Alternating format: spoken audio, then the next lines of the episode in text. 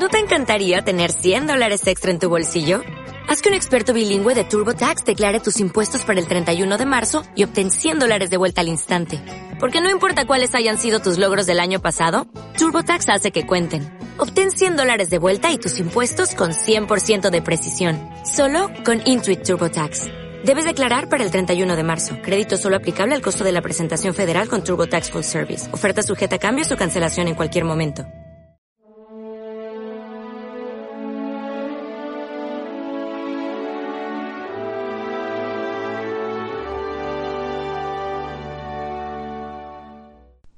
Aquí hay uno que es más que Salomón. A veces la gente se queda admirada de la sabiduría de Sócrates, o que ve a Einstein con la teoría de la relatividad, o se admira de la música maravillosa de Beethoven, y dice, vamos a ver, todo eso está muy bien. y de hecho, cuando hace Jesucristo referencia a la reina de Saba, que se admiraba por la sabiduría de Salomón, dice, bueno, es que aquí hay uno que es más que Salomón.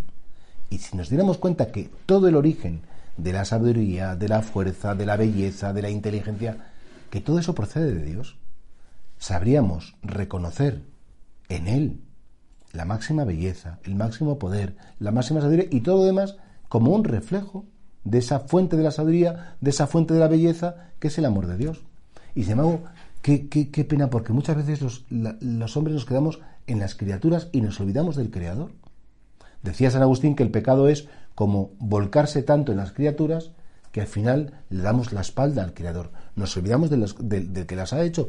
Y de algún modo esa es la gran crisis de nuestro siglo, que bueno, comienza con, con la ilustración, el racionalismo, y luego ya el siglo XX las ideologías, hasta en esta especie como de que llaman ahora posmodernismo que estamos, es decir, como diciendo, no, lo trascendente no cuenta.